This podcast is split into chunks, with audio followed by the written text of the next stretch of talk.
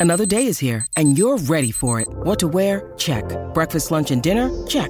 Planning for what's next and how to save for it? That's where Bank of America can help. For your financial to dos, Bank of America has experts ready to help get you closer to your goals. Get started at one of our local financial centers or 24-7 in our mobile banking app. Find a location near you at bankofamerica.com slash talk to us. What would you like the power to do? Mobile banking requires downloading the app and is only available for select devices. Message and data rates may apply. Bank of America and a member FDIC.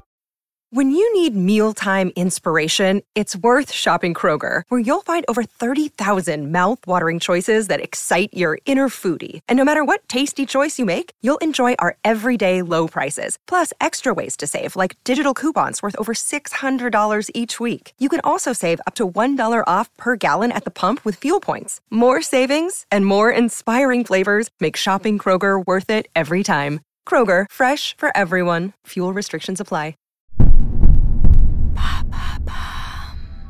Pourquoi accuse-t-on Beyoncé et Rihanna d'appartenir aux Illuminati? Merci d'avoir posé la question.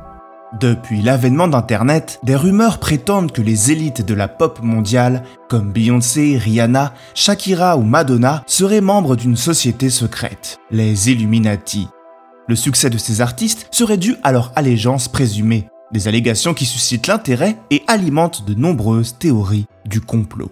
Mais qui sont les Illuminati? L'Ordre des Illuminati est une société secrète bavaroise fondée en 1776 par le professeur de droit canonique Adam Weishaupt. Influencé par les idéaux progressistes des Lumières, tels que la liberté et l'égalité, il promeut l'éducation de la raison, en opposition à l'obscurantisme religieux qui sévit alors dans la société.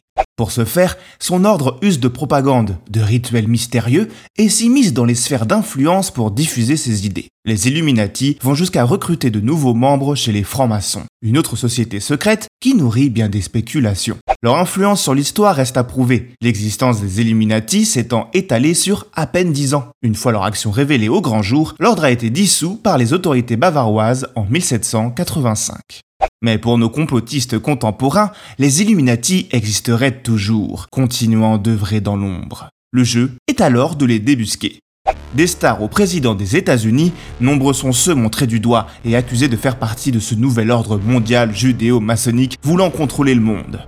Ça fait un peu gros méchant de dessin animé Oui, un peu. Et comment les reconnaître? Les exemples sont légion. Beyoncé qui reproduit l'œil de la Providence lors de sa performance au Super Bowl de 2013. Mais si vous savez, cet œil contenu dans un triangle que l'on retrouve sur les billets de banque américains et les églises du monde entier. C'est un symbole maçonnique et non Illuminati, mais en raison de leur accointance, les deux sont souvent confondus, voire ouvertement mélangés. Une marotte que Queen Bee a empruntée à son rappeur de Marie, Jay-Z, qui ne fait pas une entrée en scène sans former le fameux triangle avec ses doigts. Dans son clip SM, Rihanna se surnomme la princesse des Illuminati. Pour le logo de son label OVO, Drake a simplement choisi le hibou de Minerve, le symbole des Illuminati. Lady Gaga, Shakira et bien d'autres utilisent cette imagerie en la mixant à un imaginaire sataniste pour le glisser dans leur visuel, voire leur texte. Les enquêteurs du web s'excitent et pensent découvrir des signes d'appartenance un peu partout. Ici le triple 6, là un œil d'Horus. Mais pourquoi afficher son appartenance à une société secrète dans des clips visionnés plusieurs millions de fois? Les Illuminati sont devenus un objet de pop culture. On les retrouve dans de nombreuses fictions comme les best-sellers de Dan Brown, mais aussi dans les mises en scène des plus grandes stars de la pop américaine. Cette imagerie permet à ces stars d'asseoir leur statut d'exception, leur rang social élevé, quasi divin. De quoi nourrir les fantasmes autour de ces stars inaccessibles, et donc auréolées de mystère. Reste qu'il ne s'agit là que d'une direction artistique. Jay-Z et Beyoncé ont d'ailleurs réfuté leur appartenance à quelconque organisation secrète même s'ils ne se privent pas pour jouer avec leur code. Car vous l'aurez compris, ces as du marketing ont trouvé un moyen d'utiliser la paranoïa collective pour faire parler d'eux. Maintenant, vous savez, un épisode écrit et réalisé par Jonathan Oppard. Ce podcast est disponible sur toutes les plateformes audio. Et si cet épisode vous a plu, n'hésitez pas à laisser des commentaires ou des étoiles sur vos applis de podcast préférés.